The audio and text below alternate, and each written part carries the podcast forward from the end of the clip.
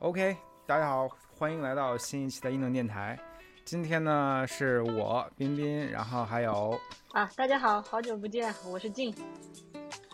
对，今天我们两个来跟大家讲一期这个关于这个刚毕业的 UX designer，然后出这个出出学校之后找工作的经历跟一些经验跟大家分享一下。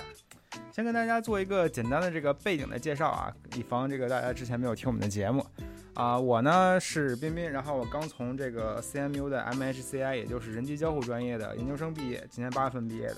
然后呢，现在就是毕业之后就开始找工作，在美国，然后经历了一个多月，然后前前后后的各种呃经历吧，然后觉得有些很有很多这个想法跟一些呃经验想跟大家分享一下。然后这是我的背景，然后来我来我来，呃，我是静，然后。嗯，跟刚刚冰冰的时间线非常相似啊，我也是八月份毕业啊，我是毕业于啊西雅图的华盛顿大学的 MHCID 啊，也是人机交互设计专业。那么跟冰冰不一样的地方在于，我毕业了之后就去干了一些跟 UX design 没什么大关系的事儿，想去找回一下生活啊，也去找回一下作为设计师来说，呃，到底什么是对自己最重要的啊？是是是工作还是一些自己的人生目标吧？所以今天呢，我主要是嗯跟大家一起探讨一下人生，给冰冰打一下辅助，让让冰冰来给大家讲一讲这个他找到工作的这个经历和我作为一个即将要下海的人的这个经历应该注意些什么。对这个刚毕业之后，你知道吧？虽然说一直想说，哎呀，好不容易休息一下，享受一下生活，但是吧，这个工作这事儿没落听，就一直干什么都，你知道，就心不在焉，你知道吗？所以就赶想赶紧说找着这工作之后，然后我们就可以这个好好的放松一下。但感觉好像这个处理完一件焦虑的事情之后，然后其其他的这个焦虑的事情就这个随之而来，感觉也也不太能休息得下来。焦虑之后就是焦虑。我觉得你这挺好。对对对。人生嘛，就在于这个极端的焦虑跟极端的这个无聊之中互相来回摇摆。我感觉我们总是在这个焦虑的这这一边徘徊，不不到另外一边去。哎，anyway，然后我们就讲了一下我们这个呃找工作经历。先简单介绍一下啊，就是我从八月份毕业之后呢，到现在啊，由于这个疫情的原因，然后之后我们也前也录过一期节目，叫这个找不到工作。啊，就是前前后后经历那几个月的这个怎么说波折吧，然后各种公司也投了很多，然后国内国外的中国的公司、国内的公司、呃美国的公司也都投了很多，然后大的啊公司像什么 Amazon 和 Facebook，什么 Google 也都投了，然后呢小公司像啊 Startup 一些几个人的到几十个人的，然后也都投了。各种各种呃阶段的公司吧都投了，但是呢。也不知道这个形势不好，还是这个能力不行，这个 就十分的坎坷。我感觉吧，大概啊，我之前数的，现在不知道我总共投投了多少公司，没两百个也得有一百一百七八了，我感觉。然后呢，说到回复的拒信啊，我们就说拒信，基本上是有个三五十封，有没有？可能顶多不过五十封。然后大部分、绝大部分基本上就是这个石沉大海，然后没有任何回复的。你是海投吗？然后只剩下那，对，这是对，这还是这个经验，对海投。然后呢，就是真正收到回复的，move on 到下一轮的，就说海投跟这些这个内推的，那基本上收到的 move on 的，就我感觉不超过十个吧，算上国内外的，你就这个比例，大家先感受一下啊。所以这个，这是我这个这一段时间整体来说的一个大的经历，不知道见你那边怎么样？我其实走的不是传统找工作路线，因为 因为第一，我现在还没有真正的去投工作，包括投公司。我其实，在上学的时候，嗯，有一些兼职都一直在做，然后我一毕业之后，就毕业典礼那一天，就有很多的 freelance 找过来，所以我其实就呃，生活上来讲。就还好，就是作为 freelancer 就一直有有各种乱七八糟的小钱可以赚着，就还挺好的。然后有一些 startup 其实是想给我全职的，但是呢，我其实是嗯拒绝了一下，因为我想再去探讨了一下人生的这个意义吧。然后人家很好，就说我可以继续兼职，然后想什么时候过来全职。所以其实是有一些 backup plan，但是呢。嗯，在这个投大公司的方向上面呢，我其实还没有开始，因为这个我 endless finish 的这个作品集已经要把我弄得 非常抓狂了，知道吗？就真的就是无法、无法、无法无边的这个呃修改当中。那我觉得我自己给自己的一个 deadline 呢，就是这个下星期吧，希望下个星期就可以正式的就开始有一些动作了。那最近呢，主要是在一些 connection 上面，就是。因为我对对对，因为我这个人是从来没有中过中过奖的，所以说如果海投的话，我是相信我是不可能有任何回应的。我非常明白这件事儿，所以我可能就是一些人际关系上的认识人呐，或者怎么样的，有一些小准备吧。现在阶段是。嗯，对，之前我们那期节目也讲过，这个我的策略之前呢，刚开始就是哎先投着呗，然后看看形势怎么样。我发现这个形势真的是不怎么样，然后海投基本上是没有任何回复的。就有一种原本的这个呃打算呢，是能自己解决的，绝对不麻烦别人。然后发现这个完全是一个十分错误的 strategy。对，我觉得这个就是不要脸，是人生最大的赢家。我觉得我活了快三十年了，我觉得我现在得出的结论就是不要脸和活得长就是人生的胜利，不觉得吗？我告诉你，这个活到活到三十岁的人也是这个感觉，所以你的感觉没错。我告诉你。对，我真的觉得这个不要脸，就加引号不要脸，真的是一个十分重要的技能。从我这些年对各种人的观察，跟各种人的这个呃职业轨迹和生活轨迹来讲的话，我觉得这如果今天只拿走一条，我觉得不要脸绝对是这一条。对，一定要能放得下脸，然后呢，去去找那些人去 reach out，跟那些人去聊。而且我觉得，像我们学校还有你们学校，应该都。毕业的这些人的话，应该有个感觉，就是我们的这个校友系统其实还是很发达的，包括阿 center。对。然后其实大家还是非常的友好。然后因为从这些学校出来之后，大家对这个学校这个这个专业多少还是有一些信心，知道这些人的实力怎么样。所以说，一旦进入行业之内，还是会互相帮忙。我觉得这一点我感受特别深，因为自从我发现这个海投海投无望之后呢，我就转向开始。先在 LinkedIn 上，我的策略就是先在 LinkedIn 上去看职位，嗯，然后呢有职位了，OK，打开之后一看，哦，CMU Alumni，阿森 l Alumni，然后呢就 Reach Out，然后一看 MHCI 毕业的，好，没问题，去去马上去联系一下，然后联系一下之后就在呃 LinkedIn 上跟大家聊个天，然后约个电话，然后约个十五分钟的电话聊一聊，然后他的那个公司的经验，然后最后再厚着脸皮让别人帮我内推一下。基本上就是靠这个方法，然后呢拿到了很多公司内推。基本上我看到的公司，只要有我们系的这个校友的，都会帮忙帮我内推。然后呢，所以说我觉得你一定要去这个去开始这个套词儿的过程。对对，我这个已经已经开始了。这么多年其实一直都你稍稍的都有一点注意这个事儿。对，因为这个要明白自己这个幸运值的分量。知道自己运气不好，就得靠努力填补。对，所以说呢，就是这个的效率其实挺高的。然后呢，之前不管是从那个阿森纳校友，还是之前的朋友，还是 CMU 的校友，其实拿到了很多内推。然后内推的确是效果很好。就那一个礼拜，我觉得印象最深的就是那天那个礼拜突然拿到了三个很大的公司的这个呃面试吧，相当于。然后有 Uber 啊、Microsoft 还有其他的公司。然后呢，就觉得嗯，这个效率还是高很多的。那么是哪一步？哪一步止住了你？啊，我跟你说，这个真的，到现在为止啊，我现在虽然说厚着脸皮给大家分享经验，其实大部分是这个失败的经验总结出来的教训。然后呢，到现在为止，我只拿到了一个 offer，然后这个 offer 呢还在跟别跟他们去这个 negotiate 的这个 package 上面，所以暂时就先不跟大家分享是哪个公司了。但我可以跟大家分享一下这个失败的经验，那就太多了，我告诉你。然后呢，我 onset 了这个 Microsoft 的 Teams team，嗯，就是这个做那个视频通话的这个团队合作这个软件的这个这个公司。然后呢，这个等会儿跟大家分享一下我这个失败原因是什么。呃，然后就是，呃，Uber 是是 failed 在啊电话面试我就没过，其实我也不知道为什么。然后也可能是这个我这个人可能当面跟我聊天会比较加分吧。然后通过电话呢，可能感受不到我的魅力所在，我觉得这可能也是一个主要原因。然后呢，也可能是 Visa 或之类的原因，我也不是很不是很清楚了。所以就，然后其他的一些 startup 也是，嗯，电话面试也没有，呃，电话面试就是有的时候过了也就没有再下文了。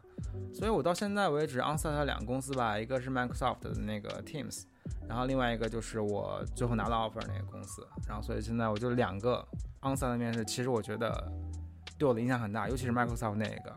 我觉得我之后拿到那个 offer，主要是因为 Microsoft 那个公司的失败经验，你知道，或者说那个 onsite 的经验。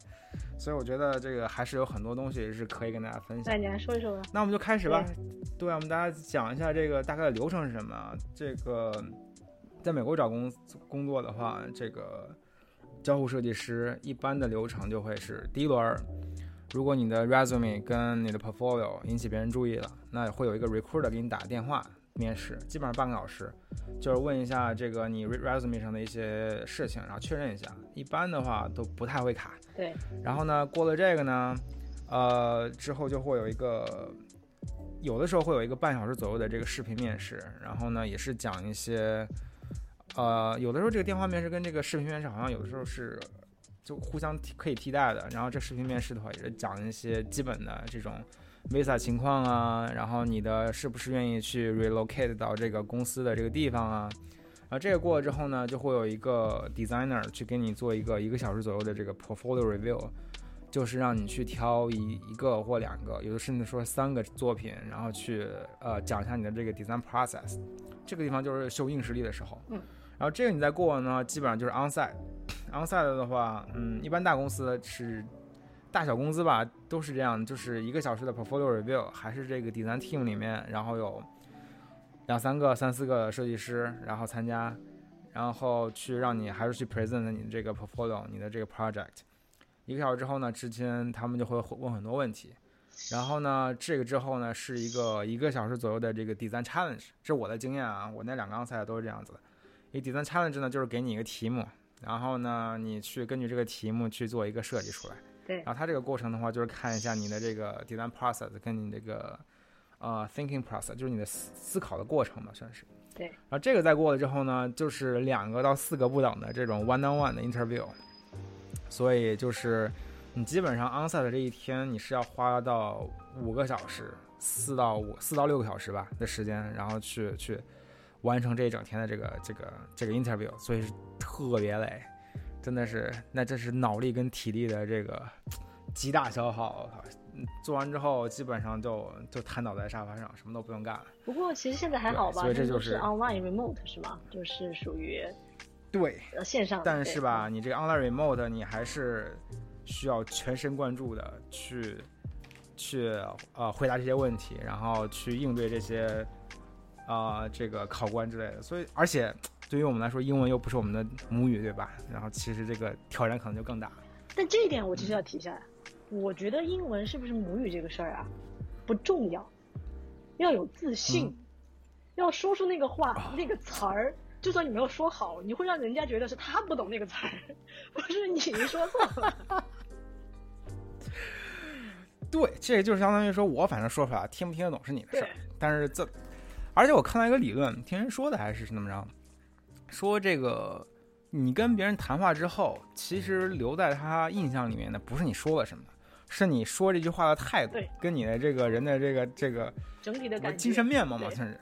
对对对，所以我觉得，嗯，有道理。其实这些东西，还是这个多说几遍，其实也就也就还好了。就就大家，我觉得可以完全很自信的说，只要你 onsite 一次，然后你基本上后面的你就你就会很有自信了。我感觉。那我的问题就来了，就是。呃，我原来之前在读完本科之后参加工作，就是第一轮，就是原来的工作的时候，我是飞过去，就是我是从洛杉矶飞到湾区去，然后面了一整天，然后再飞回来的这么一个 schedule。但是我觉得，就真正 physically 和大家在一起的时候，你的一些肢体语言，你你可以表达，然后你也可以读懂你的面试官的肢体语言。但是在这个 online 的情况下，其实就看到这个胸上部的这么一个一个画面，你怎么你有你有觉得肢体语言上有一些呃阅读困难吗？或者有什么小 tip 吗？呃，我觉得这个就像其实也有有优势也有劣势吧。就是你在家里面嘛，你可能环境比较熟悉，然后呢，你可能会更加的放松一些。但是呢，就像你说的肢体语言，你可能很难解读。然后你跟人跟人之间的交流，其实很大一部分是通过这种肢体语言跟这种这种散发出来的这种气场感觉在在沟通，气场沟通的。然后呢，这个呃，在但是在面试在这种 online 的面试里面呢，它就属于一种，但是你说话你还是可以有手上的动作，比如对吧？你还可以两个手互相 哦挥摆摇摆，然后呢，对，然后就呃，然后你说话就像你说你你要有自信，你要微笑着，然后很坚定的，然后去说这些话，我觉得还是还是还可以吧，我觉得没有觉得太多的这种困难在里面。对，所以我觉得就是你多适应几次，其实都一样的。然后 onsite 可能会说不定还是你更紧张的，但是在家里面可能会更好。对，这个是有道理的。哎，那你这个呃一对一的那个 interview 的时候，有被问哪些问题吗？对，这一对一的时候就是问一些 behavioral 的 question，就类似于啊，你如何处理压力，你如何处理这种 conflict，然后如何如果你遇到了这种 conflict 的话，你应该怎么去 handle，然后在这种特别特别大的压力的情况下，你是怎么处理的？然后就是这些这这些问题，其实不同的行业应该都有类似的问题。你只需要呢，那我这边唯一的 tips 就是说，你要有一些自己的这个实际的这个呃经历，然后去佐证你说的这些你的这些答案，然后其实更有说服力，能更能让别人记住。所以我觉得这个也是也是可以提前练习的，尤其是你多说几次，然后其实你就会发会发现，你只要记住那些例子，然后基本上就是问遍不离其宗，几个例子可以反复的反复的，然后去回答同样的问题的感觉。嗯。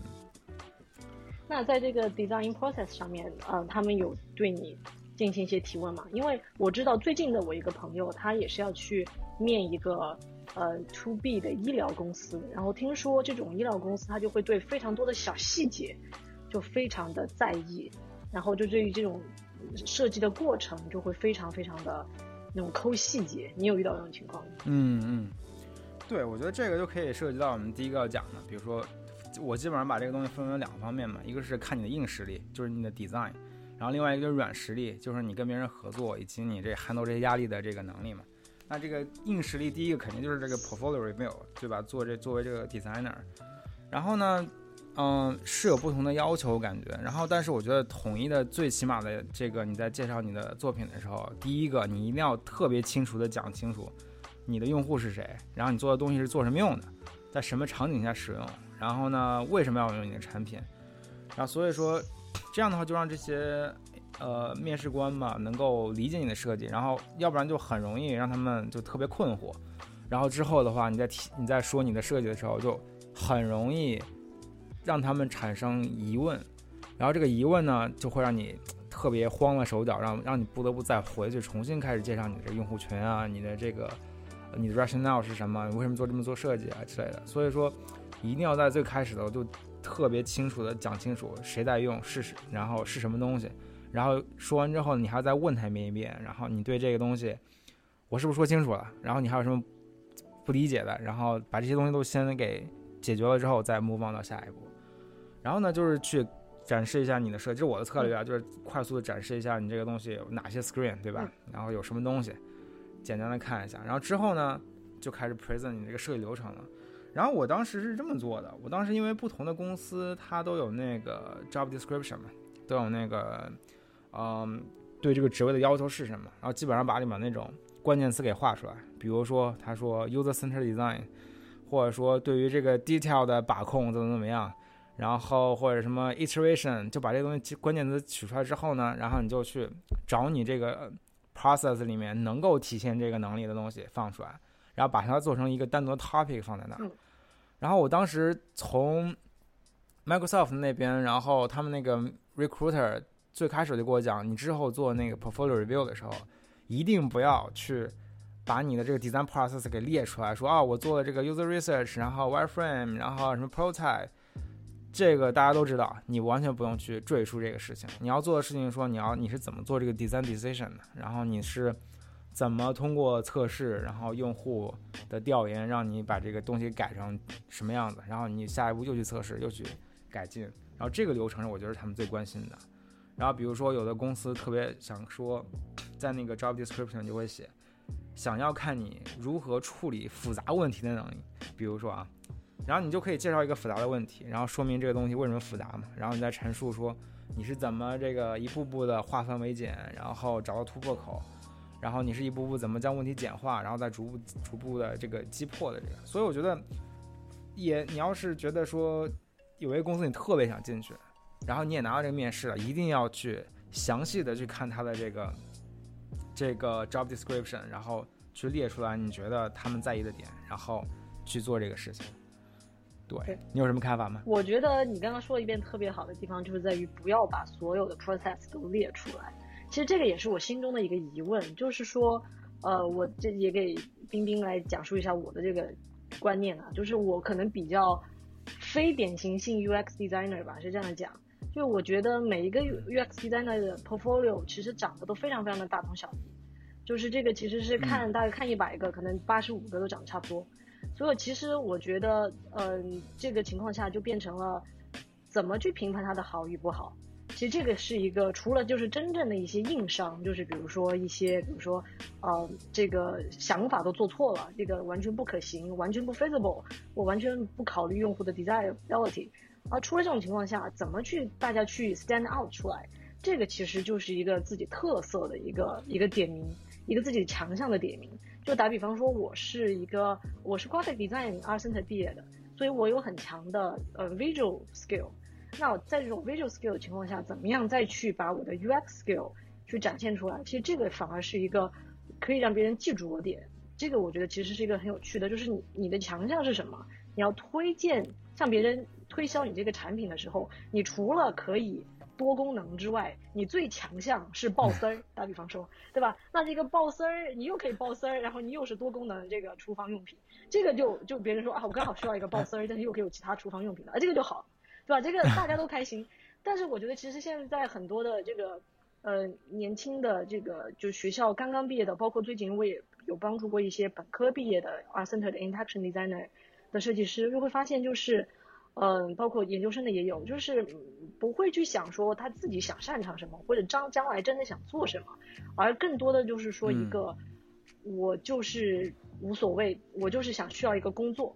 但我觉得这种情况下其实是很危险的，但是也有可能是冰冰可以反驳我，啊就我觉得可能是我想多了。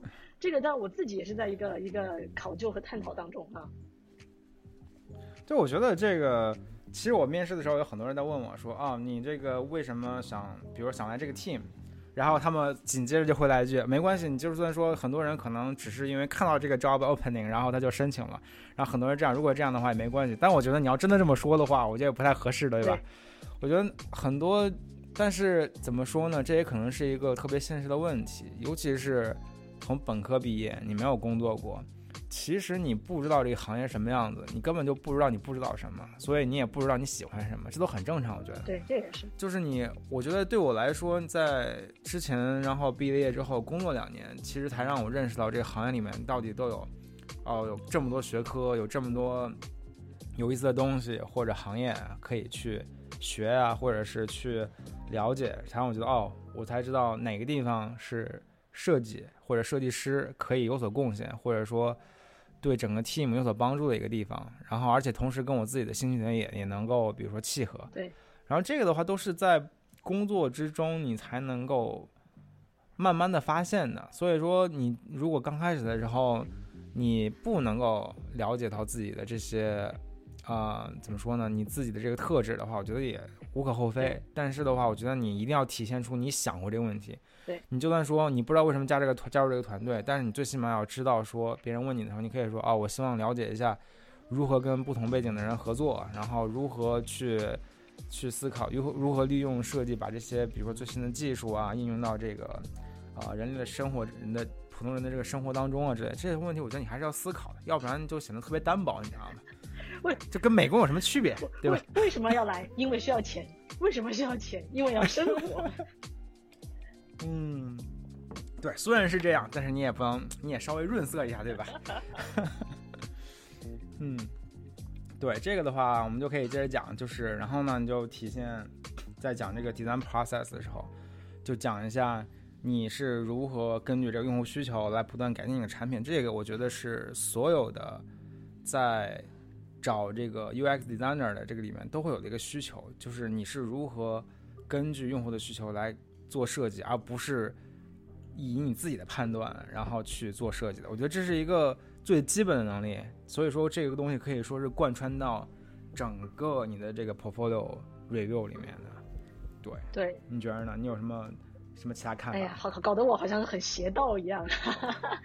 但是，但是呃，我觉得，呃，这个可能也是呃，我觉得一个本质上的，对于设计师，不管是什么类型的设计师，其实这个用户需求都是一个本质，就是包括，但是我们要如何定义这个用户啊？就是你的用户真的是你的这个广大的用户，还是你的用户可能就是你的客户？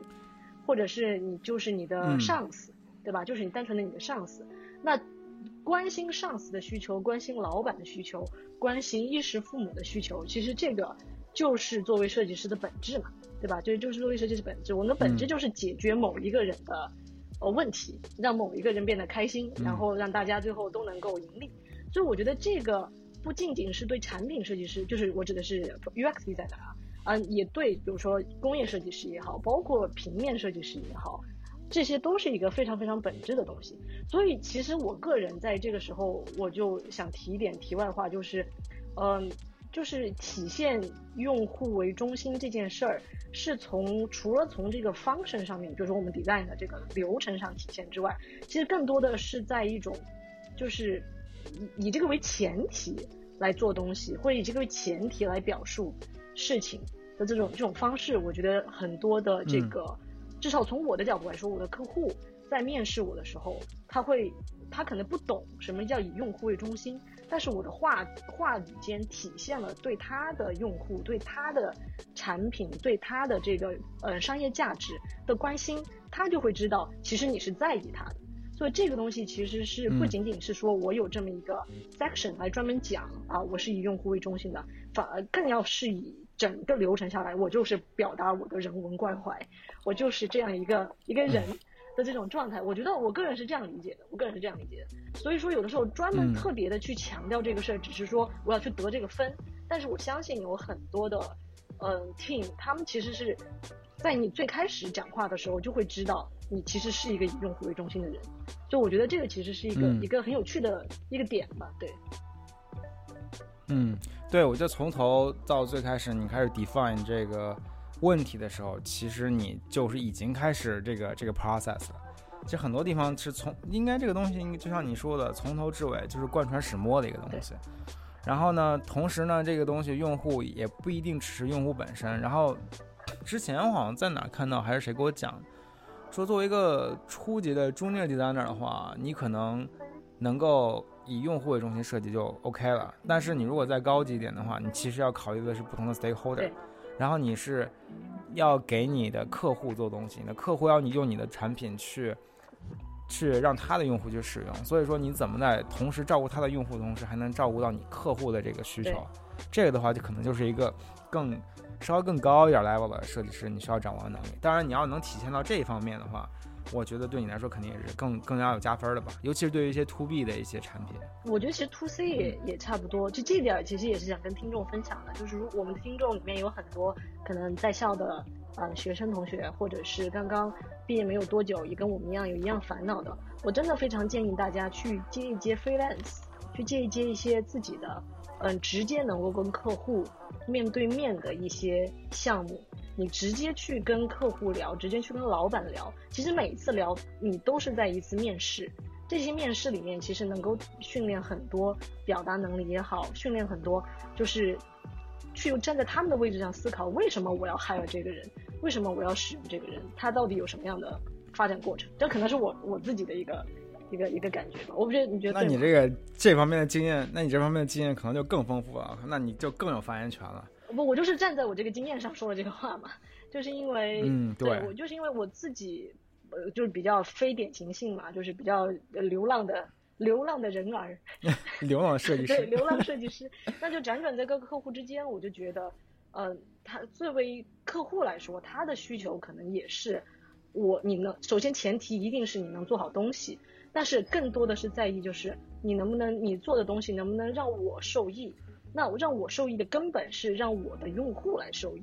其实大家都是同一条线上的蚂蚱，所以说，嗯，不必就是特别跳脱，但是也不必为了去体现某一种东西而去展示某一种东西。但这是我的一个一个想法。但是我觉得，呃，如果真的就是在大的 team 的面试当中，这个有一些你的，比如说你将来的队友，他可能是无法快速的 get 到你的点的，那你把它提出来，我觉得这个事情是非常非常重要的，就把这个点就直接打得很响，让别人觉得你就是这样的一个。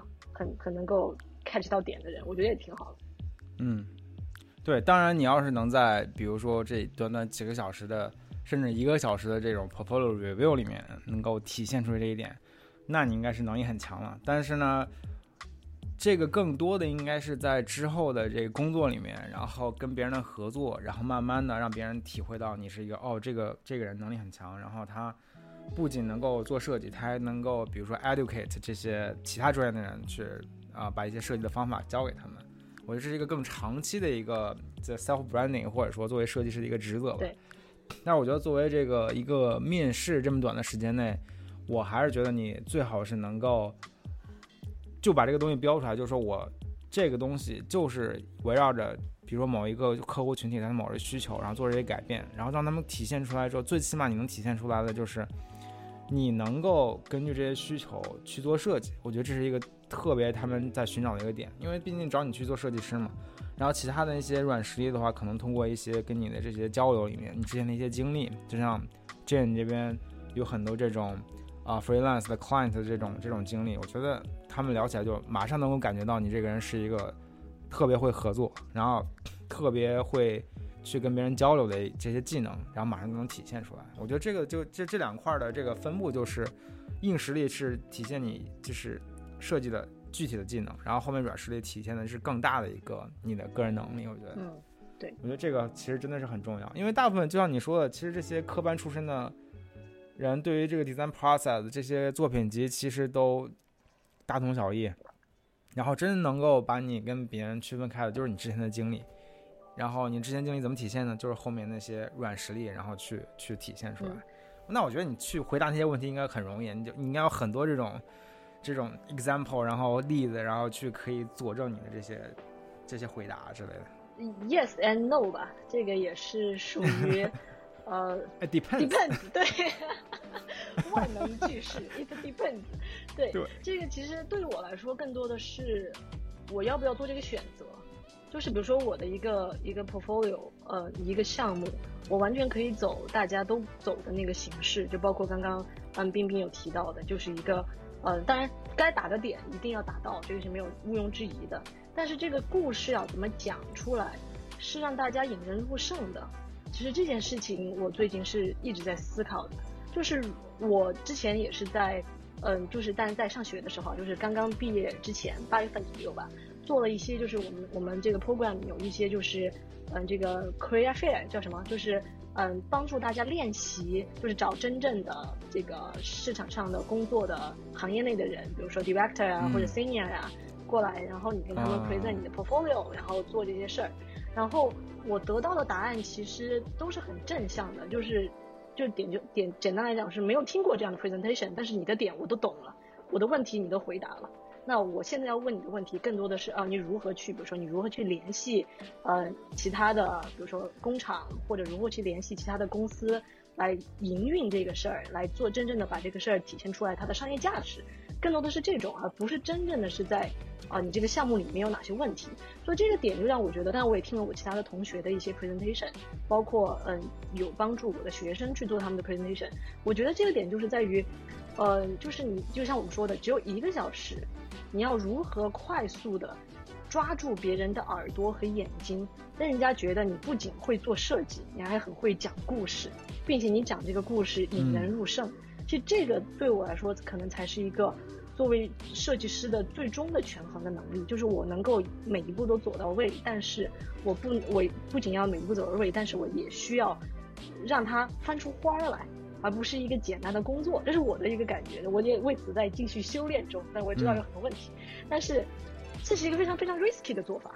就是有些人他就不不不拜这个，就是不买账，不买账，他完全不买账。你没有在三分钟内把像其他人一样把这个线路给我拿出来，那我就不要你了。那其实这个也是一个好处，就是可以快速的甄别大家合不合得来，就不要浪费大家的时间，你知道吗？其实这也是好处了。嗯，对，哎，我挺好奇的，你是怎么讲这个故事的呀？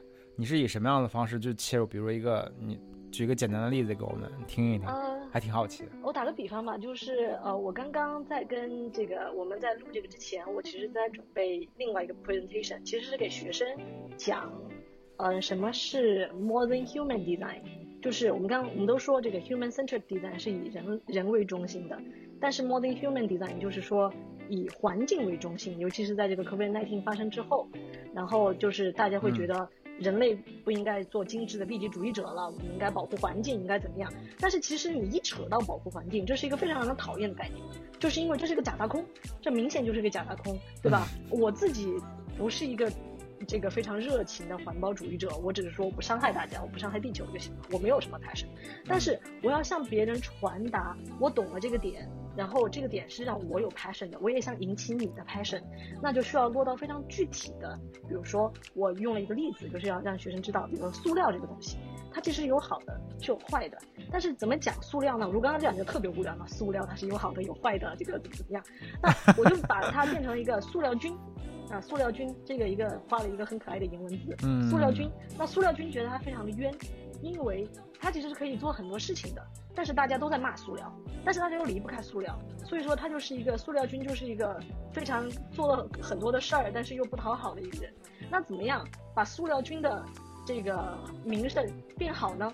这就是一个课题。那通过变好这个课，这是个 problem。你看这个就是 problem 把引出来了。嗯。那 problem，那这个 problem 具体在哪里呢？我们现在能够接触的是塑料菌可能在马里亚纳海沟都有了。那怎么办呢？这就引到了海洋问题。引到了海洋问题，那海洋问题要怎么解决呢？那我们就要想渔民叔叔、旅游业、学生、下一代，就引出了用户。那这样再再再让这三个一起去讲更更 deep 的 story。其实对我来说，嗯，我没有说这个问题是谁，他有干什么，他有影响什么。就对我来说，这是个非常非常无聊的事情。那我要怎么样把这个 这个东西讲好？其实我一一一直在不停的试验嘛，不停在试验。但是我觉得可以。呃，可以知道的是，我如果不行，我就去当个说书吧。对，我觉得你说的这个特别好，因为所有的这个面试，在跟我面试之前，他们给我的建议就是说，都是在说，哦，你要把这个 presentation 变成一个 storytelling，然后呢，你要把这个东西以一种很，就是以故事的形式去呈现出来，有起始，有高潮，有这种情感的跌宕起伏，然后。到最后转成起合起起合转成，然后到最后的结束，其实就是一个故事。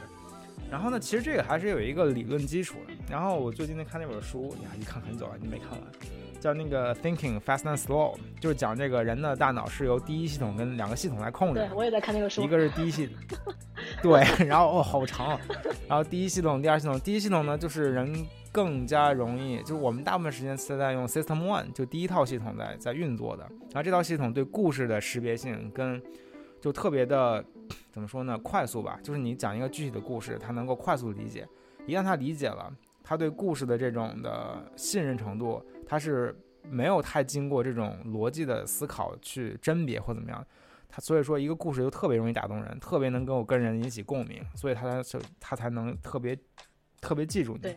所以说你说的特别对，就是这 storytelling 就很容易让别人能够跟你在 stay on the same page，然后跟你步调一致，然后你就可以让他马上吸引到你的这个作品里面，然后马上对你是产生好感。对对，这个所以这是一个特别强的能力。对，但是这个其实就要求大家去去多看脱口秀，这是我最近的一个点，就是 就是怎么样简短的在很简短的时间内就把这个东西说出来，但是同时。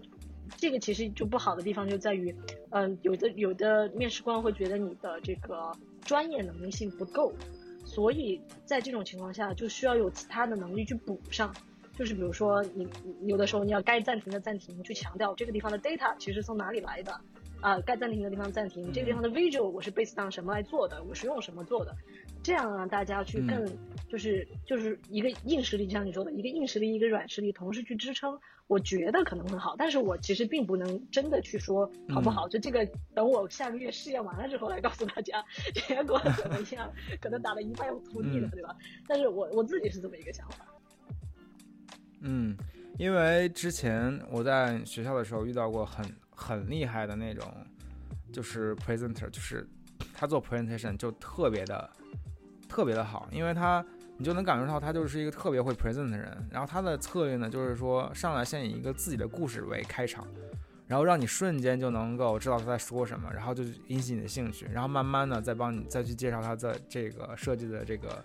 process，然后他做决定的一些策略，然后他的一些方法，他是如何一步步的到现在最后的设计的，我觉得就是一个特别强大的能力。那这个的话，我觉得短时间内其实很难去培养。你当然是可以有意识的去往这方面发展，但是真的是去，真的去那个，真的去那个，嗯，去去需要花时间才能去培养出来。对，但我觉得我自己的感觉就是一定要有。想要去培养的这个想法，这个是特别特别重要的，因为已经有了的模板就在那里，你可以直接去用，这是一个简单的事儿，你只需要在模板里去填充自己的内容就好了，这是一个简单的事儿。但是当你拿掉模板，要开始去组建自己的 presentation 的系统的时候，是非常非常痛苦的一件事情。所以很多人其实就不在乎这个。这个要不要组建自己的 presentation？因为对他们很多人来说，就是我就反正把这个事情说完就完，我也不在意这个事儿。所以说，就是要看自己有没有这么一个心去建立这么一个事儿。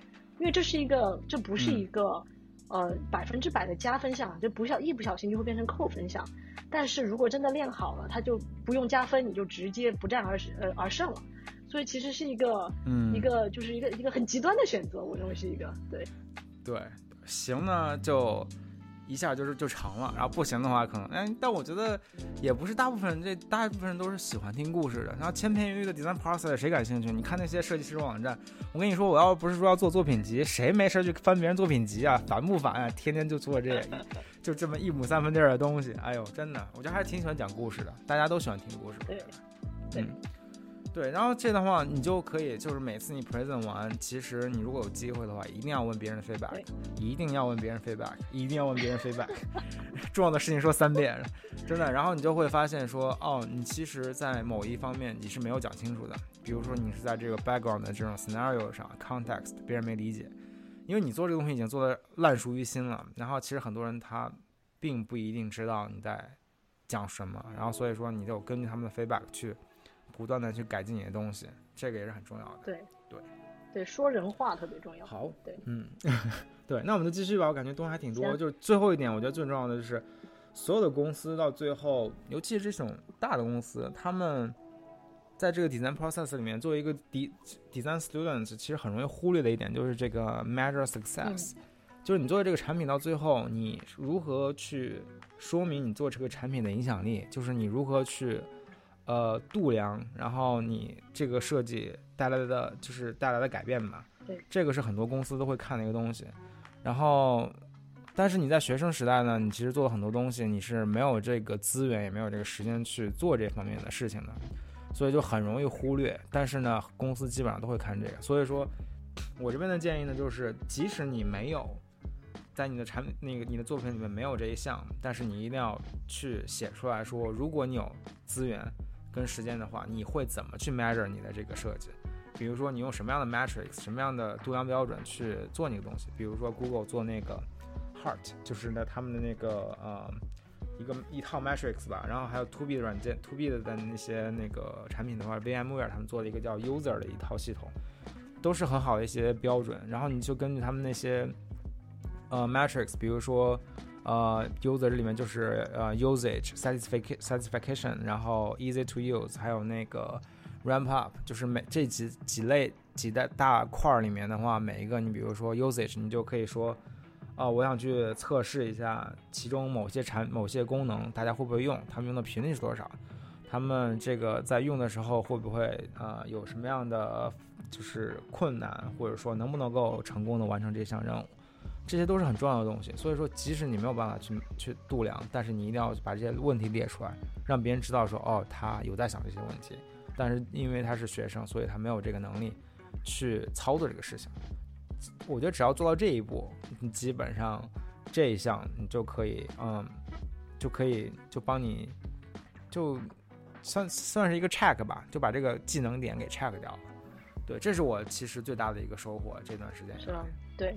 但其实我的问题是，有一些设计是不能简单的，可能它不是以网站 base 的，或者不是以 app base，它是有一些更多的，呃，比如说车或者是其他的。那这个要怎么样才能够去呃 measure 呢？你有没有建议呢？你说的这个，呃，比如说车是吗？对，比如说有一些，打比方说有一些，比如说自动驾驶，打个比方，自动驾驶，嗯，或者是有一些 voice UI 啊，就是声控的，比如 Alexa、Siri 之类的。那这些东西，呃，你有什么呃建议吗？给大家，就是因为现在这个都很流行。比如说 CUI 就这种声控的这种交互界面的话，那你就可以说。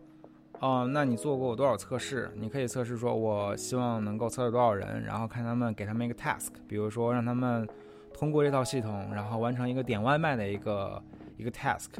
然后呢，你就说，哦，经过经过这个测试的话，我如果说能够达到百分之九十的人都能够成功的在一分钟之内能够 figure out，或者一分钟太长了，然后二十秒之内能够成功点一个披萨，然后这个，然后呢，你就可以说，哦，那就是。就说明我的这个系统是 OK 的。那在这其中过程当中，你可以用，比如说你把它这个他们的行为做成一个 journal journal map，就那个 journey map 的形式。比如说他在哪一步的时候卡壳了，比如说他问到啊呃地址，或者说在选 topic 的时候他们不知道什么选项，那你会发现哦他们不知道什么选项，那我是不是要做出什么改变？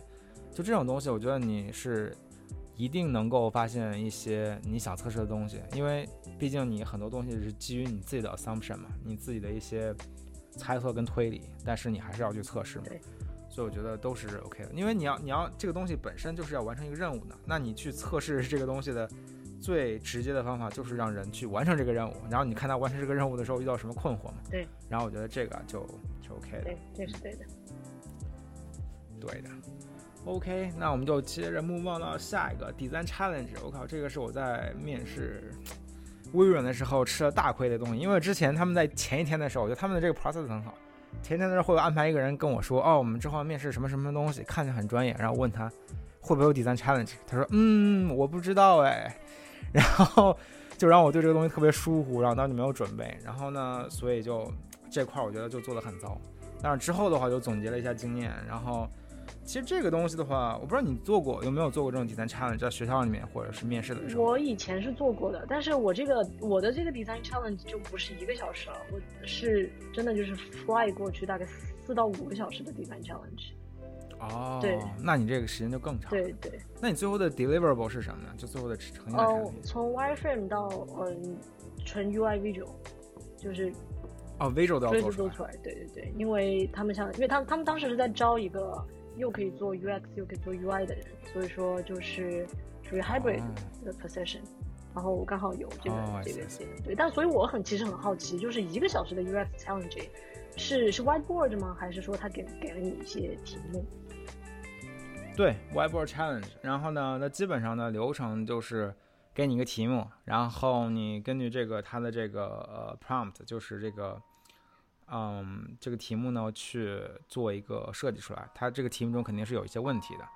然后呢，基本上，嗯，就是你可以一直问他问他问题，然后呢，去问他的 feedback。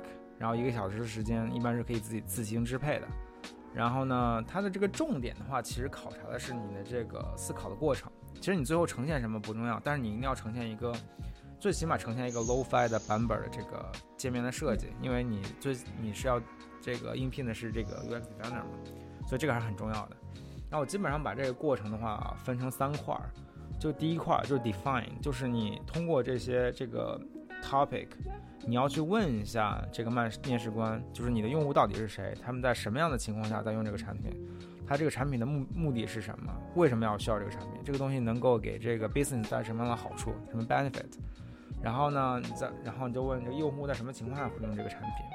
他们在做这样一个 task，他们要用这个产品完成什么样的啊 task，然后在这个这个过程里面呢，他们又会有什么样的 journey map，有什么样的行为，每个行为的话又会有什么样的这种 pain points，然后这些 pain points 就是你去 design 的一些基础，你就可以去根据这些去 brainstorm 一些 solution，然后呢，这个这个过程我称为 define，就是你去 define 这个 problem 是什么，你要了解这个这个 problem space，然后你才能基于这个一步步的去做设计。他们也看的，我觉得也看的这个，嗯就你是如何 approach 一个产品，千万不要一上来就开始做设计，开始做界面，然后开始画个图啊，我要设计一个 app，然后这个 app 上有什么什么什么什么，那你基本上就可以找下家了，我觉得。然后，对，然后第二步呢，然后第一步的话，我大概会用二十分钟的时间，然后第二步就是 design 了。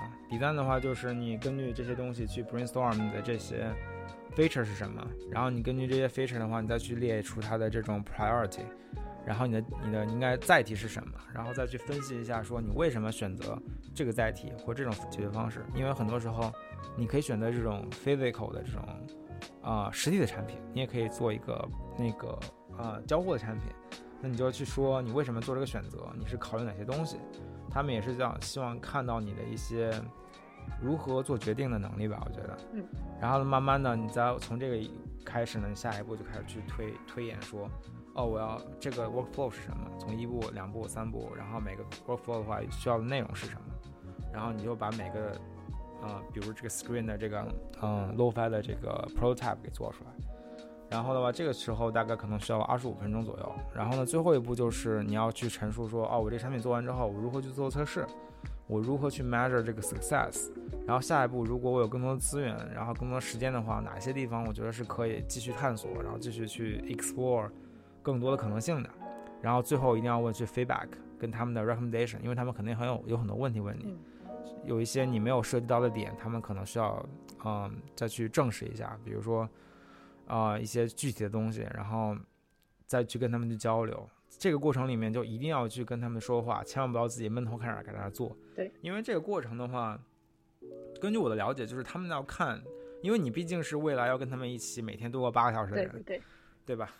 然后呢，他们要看你的工作方式什么样子，然后呢，也看你这个人是不是一个可以相处得来的人。所以我觉得这个过程其实挺挺关键的。对对，就 whiteboard，其实我有做过一些练习啊，也是跟就是嗯、呃，就是 field industry 上面的人里面的人。然后我一个非常强烈的感觉就是，呃，要热情，就是要热情，嗯、就是不停的提问题，不停的要交流。就就算对方不想跟你交流，你都要强制性的去跟他交流，要 你要成为破冰的那个人，这是我觉得一个很很重要的点。嗯，然后还有一点就是，如果能够提前知道，但是我知道冰冰的情况是你不是提前知道的，但是有些情况我知道是有些提前知道，嗯、你上来就去提前知道谁是你的考官，去查一下他的背景啊，去去。发现有没有什么共同点啊？一些人都共同点。那我就是、嗯、呃，我在做练习的时候，那个考官是一个我从来没有认识的人，但是我提前一天知道了他的这个情况。我发现他曾经上过一个学校，和我来阿森特之前的一个学校是同一所学校。然后那所学校的人其实很少，然后尽管只有大概一就不到一个小时的时间，但我花了大概五分钟跟他做了一个自我介绍，拉近了一下距离，然后整个效果就非常好。还有他之后还会说，哎，我会记得你的，因为你跟我就是在一个学校。所以尽管可能你的面试可能不长，但是你可以多交一个朋友，我觉得这个是很重要的一个事一个很重要的事儿。那之后说不定什么时候，这个不是很 close 的朋友，就像我们上次那个不要找到工作的那一期说的，这个不是很 close 的朋友，就会有帮到你的忙。嗯、我觉得这个是一个就是要热情，要大方，说错了没关系，你来纠正我的错误呀。我就是一个新来的，对对对，你来纠正我的错误。你们的思考方式是什么？我我可以 follow 一下，这是我的思考方式，你觉得对不对？我觉得就是一个不要脸了，我们回来了，不要脸。对，不要脸体现在很多方面，这就是很重要的一个方面。其实，这种特别自信、特别有激情、特别 energetic 的这种这种态度，你是一定要从头到尾，然后贯穿始末的一个东西，你知道吗？就算你再累，你咬着牙，然后掐着自己大腿，你也得表现的特别有活力，你知道吗？因为这个都特别重要，因为你在 present 你自己的东西，如果你自己都不自信的话，那别人就很难相信。然后另外一方面，你再去回答别人问题的时候，然后你的这种 energetic，你的这种态度，其实就反映了你这个人是一个什么样的一个人。那谁会选择一个就是每天特别消极，然后？半天放出一个屁来的人，然后跟他跟你一起合作，我觉得那那别人不添堵吗？对吧？找你。对，所以这个其实特别特别重要，就是我虽然很烂，但是我自信啊，这个也是一个很重要的点。嗯，对对，这就涉及到我们后面要讲这个软实力的东西，就是自信，然后以及特别有激情，这个真的特别重要。就像我们跟别，你像我们平常跟别人聊天的时候，你也会想找那些。呃，特别会聊天，然后总是会找到各种各样的 topic 跟你聊天的人去去去说话，去做朋友嘛。一样的，我觉得这些人同样在找这样的人。对，但我觉得其实不是一个，就是有些朋友可能就是一个内向的人，或者平时不怎么说话的人。那我其实就是给的建议就是把这个能量存着。其实我也是，我平常其实不完全不怎么讲话的。我就是人来疯，那我就是把那个能量存着，然后遇到有人的时候，我就把那个能量 不要发爆发出来，然后平时就存着那个查克拉，你知道吗？这样的话，其实就关键时候使用它，我觉得也是一个很好的解决方式吧。解决方式就是，如果你不是这种人来疯，就是不是那种很很自信或者很有能量的性格，你不需要一直保持，你就该保持的时候，该发泄的时候就把它发泄出来，这很重要的一个事。对。没错，这个那就属于这种情商很高的状态，就是可以随时把这个能量槽给存起来，再来几个 backup，然后随时得爆发一下，turbo 一下，是吧？对，然后发现都没有找到工作。没有，我觉得这种态度真的有的时候不说了吗？这他不一定记得你说了什么，他一定记得这是你的这种态度，然后你的这种自信在那边，其实还是很有帮助的。然后大概就是这些，然后其他的一些小的 tips 就是你在经常你要在做 presentation 或者是在 address 别人这种问题的时候呢，你一定要去问一下，说，哎，这个你们有没有什么问题？在我们叫 move on 到下一下一个 part 下一个 section 的时候，之前你们有没有什么问题，我可以去澄清一下的。然后你别人问你问题，你可以问一下，回答完之后你就可以问啊，有什么东西是我遗漏的，或者说是你在。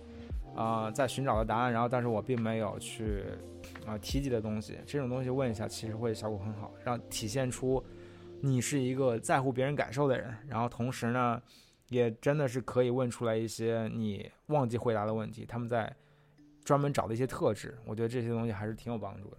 对，嗯，然后就是很多时候你可能真的回答不出来那些问题，也没什么问题，你只要能够诚实的说，然后你的资源或者时间有限。其实大家都可以理解，工作的时候谁还没几个限制了，对吧？然后不管是 budget 啊，还是是 timeline 啊，我觉得都是都是可以理解的。对，然后大概我觉得就是这些。然后不知道 Jane 还有什么补充的？我想问一问，给大家，我想问一问，如何面对压力这个点？哦，如何面对压力？怎么回答这些问题是吗？这个这个你怎么回答的？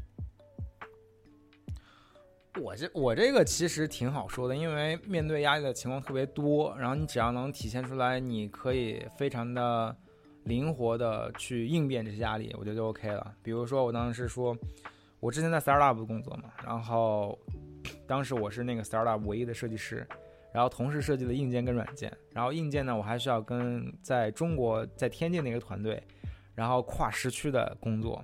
然后软件呢是这边的团队，然后在做在做工作，然后同时呢是三个产品同时开发，那这个问题就来了，这个问题就是我需要 handle 三个产品，同时 handle 三个产品，那我是如何去去管理这个时间的？如何是如何去帮助这些不同团队的人通过设计，比如说硬件跟软件，然后让他们能够保持步调一致？那这对我来说都是压力嘛？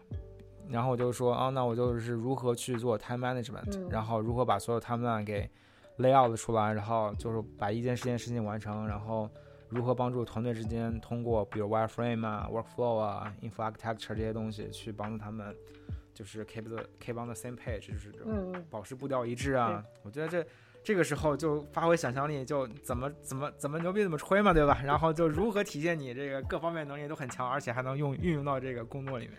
对，我觉得这些问题其实很多时候是是很好的一个体现你自己的机会，你一定要选好自己的例子。好好想想，我觉得得。我刚才第一反应是如何面对压力，我的第一反应就是吃。啊，你说这解压对吧？我的第一反应是吃。对。这个不行，这个明显不行啊！这个明显不行，这个公司都要被吃空，不行，这个不行。对。嗯。对，然后你还可以说啊，我经常去这个压力大的时候就去运动一下，然后到底真的运不运动，谁会去查呢？对吧？这个是，这个是很有很有用的。还有一个，其实我们时间差不多了，但是我还有最后一个问题可以帮大家问一问，因为这个是很有趣的一个点，就是如何处理团队中出现的争论或者利益冲突。哦，我觉得这个争论这个其实，其实我的理解啊，可能是我个人的经历来讲，我觉得这种如何处理冲突，然后这种利益冲突，不管是利益冲突还是团队里面的冲突，它其实要看你会不会跟别人沟通。我觉得，其实很多时候这个沟通的话，其实可以化解很多的这种 conflict。然后的话，你就可以举一个例子，比如说，呃，公司当时让我，呃，做一个新的产品，但是那个东西跟我们，在我理解的范围之内，跟我们的所有的产品线就没有任何关系，那我就不是很理解，那我就去找我的就是 supervisor 或者是呃什么人去谈，然后谈了之后发现，哦，原来是因为我作为在我自己的这个角度，我是看不到做的这个东西跟我们整个产品线有什么联系的，这样的话，你就可以体现出来你是一个特别会沟通的人。然后你就会体现出来说，你是一个有问题的话，你会去 express 你的你的这种这种疑惑，然后去寻求答案，去跟别人沟通，然后通过沟通的话化解了这种 conflict，其实也是你解决问题的一种能力。我觉得就看你怎么 approach 这个问题吧。但是你你可能有其他的 approach 的方法，然后我没想到都是可以的，主要是体现你就如何处理这种这种关系吧。所以它问题的本质其实就是你如何交流嘛。对吧我发现其实这个这一类 behavior question 的问题，其实它都有个核心在里面，就是说它的本质其实并不是想让你去真的回答他问你的那个问题，它的本质其实是有另有打算的这个感觉，对吧？对对，所以说你就准备一些具体的实例，他问问题无非就是拐拐来拐去，就是那几个就是本质的问题，你怎么合作，你怎么处理压力，然后你怎么去处理这种冲突，然后你其实只要有几个例子，然后你就可以。大部分情况下，你就是可以 handle 得了。嗯，对，棒棒的。嗯，好的。OK，差不多。行，我觉得时间也差不多了吧？可以。嗯，今天这一期聊了很多干货，挺好，聊了很多干货。这对大家要是有什么这个有什么疑惑或者问题的话，都可以给我们留言。然后呢，同时见这个后续之后有什么新的经验跟。心得想跟大家分享，我们可以再来第二趴。对，请请大家祝愿我不是这个失败分享心得，好吧？嗯，对，反正这个也祝大家这个这种非常时期啊，虽然说环境不是很好，但我觉得还是希望大家能够这个找到心仪的工作。也祝这个进 good luck。对，希望下个月听到你好消息。下个月就致富啊，再下个月就上市。大家祝愿 啊！好，我们今天就这样，来点干股。可以。嗯，好，那谢谢大家，然后那今天的节目就到这里了，拜拜。